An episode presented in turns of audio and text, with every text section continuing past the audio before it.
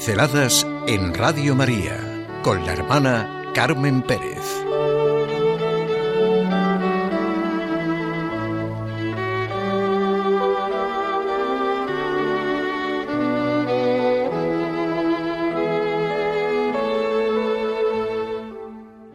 Curioso desinterés. No hace mucho tuvimos una conversación de esas que recordaremos siempre, al menos otra persona y yo. No sé si el que la suscitó sentirá en estos momentos lo mismo.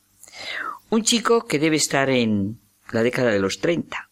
Empezó haciéndonos comprender con bastante aire de suficiencia a los dos pobres legos y mayores que tenía enfrente la diferencia entre un publicista y uno que se dedica al marketing.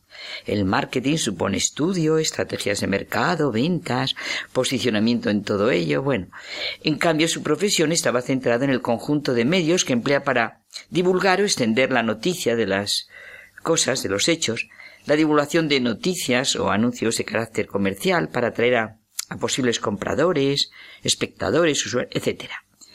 Pues este joven publicista nos decía, ahora con cierto aire de insolencia a propósito de la idea de Dios, no ya de la existencia de Dios, que es un tema que no interesa para nada. Dios solo le interesaba en la medida en que los hombres lo hubieran inventado, difundido su idea. Y después de algunas intervenciones y matizaciones de las otras dos pobres personas mayores, que para remate acabábamos de salir de la Eucaristía dominical, dijo que bueno, también como publicista concedía que le interesaba la idea de Dios en cuanto ha producido bellas obras de arte en todos los campos, escultura, arquitectura, poesía, novela, teatro, etc. Nosotros le matizábamos que extendiera más y más, que no acabara de extender la producción de lo que llevaba consigo, no la idea de Dios, sino la convicción de su existencia en el sentido Mm, en la historia, en los cambios, en las personas, en las instituciones, en el sentido de la ley natural, juicio, autoridad, naturaleza, afán de verdad, de bien, horizonte para la ciencia y la técnica, si es que, que no se acaba, es imposible. No hay peor desprecio del hombre que semejante declaración de humanismo, porque se exhibe el desprecio por lo que ha sido la preocupación de los hombres cuyas obras decía que admiraba. ¿Por qué sienten esa necesidad de exhibición lo mismo que algunos políticos, tertulianos, articulistas, directores de programas? Da la impresión de que en un cierto número de estos, no sé si llamarlos ateos, se interesan extrañamente porque se sepa que no están para nada interesados en la idea de Dios curioso desinterés. Su crítica, su postura, su pasión, disimulada bajo el desinterés, se percibe a pesar de todo por su empeño en silenciar, deformar o tergiversar las obras que conciernen a Dios. Lo he experimentado muchas veces en la vida y me pasa con la crítica que se expone en algunos programas y algunas intervenciones o sencillamente con afirmaciones rotundas. Estos críticos se sitúan por encima de la increencia y de la fe. Parecen sentirse como mediadores entre una cosa y otra, cuando en realidad su postura solo está determinada por su pobre increencia. Todos estos críticos tienen a gala mostrar que con posturas como la suya, la humanidad supera la perspectiva estrecha de creyentes y no creyentes. Vamos, con sus afirmaciones la humanidad está liberada por fin. A partir de ellos, si se actuara como consecuencia de su crítica, no habría ya ni que cuestionar la idea de Dios.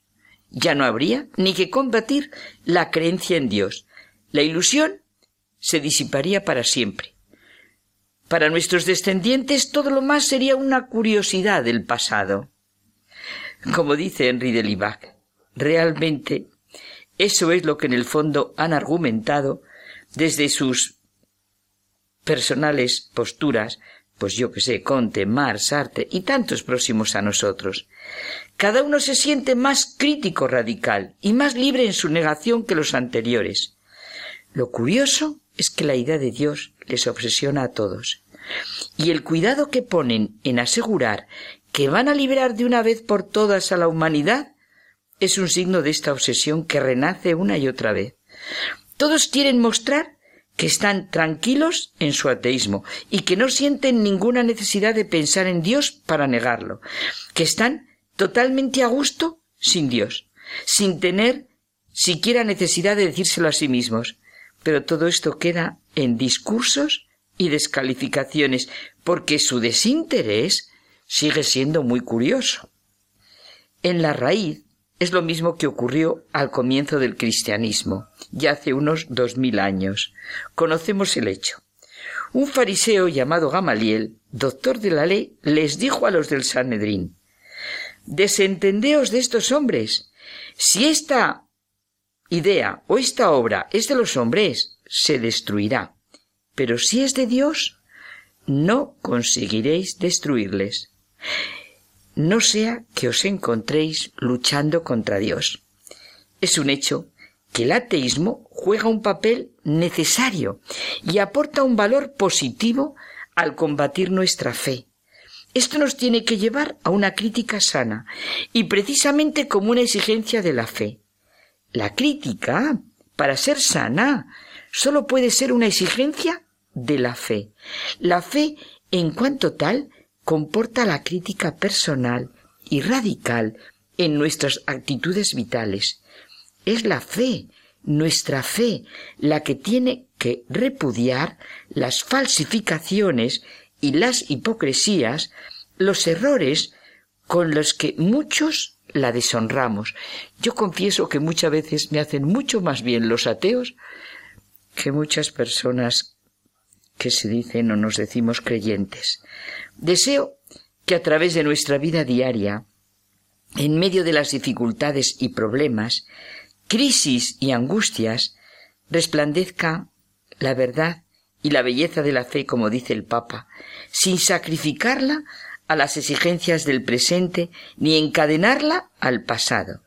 En la fe resuena el presente eterno de Dios que trasciende el tiempo y que sin embargo solamente puede ser acogido por nosotros en el hoy irrepetible.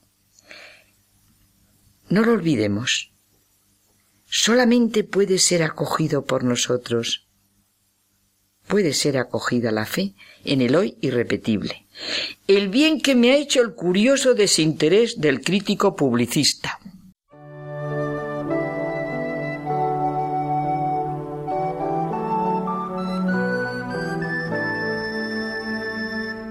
Pinceladas en Radio María con la hermana Carmen Pérez.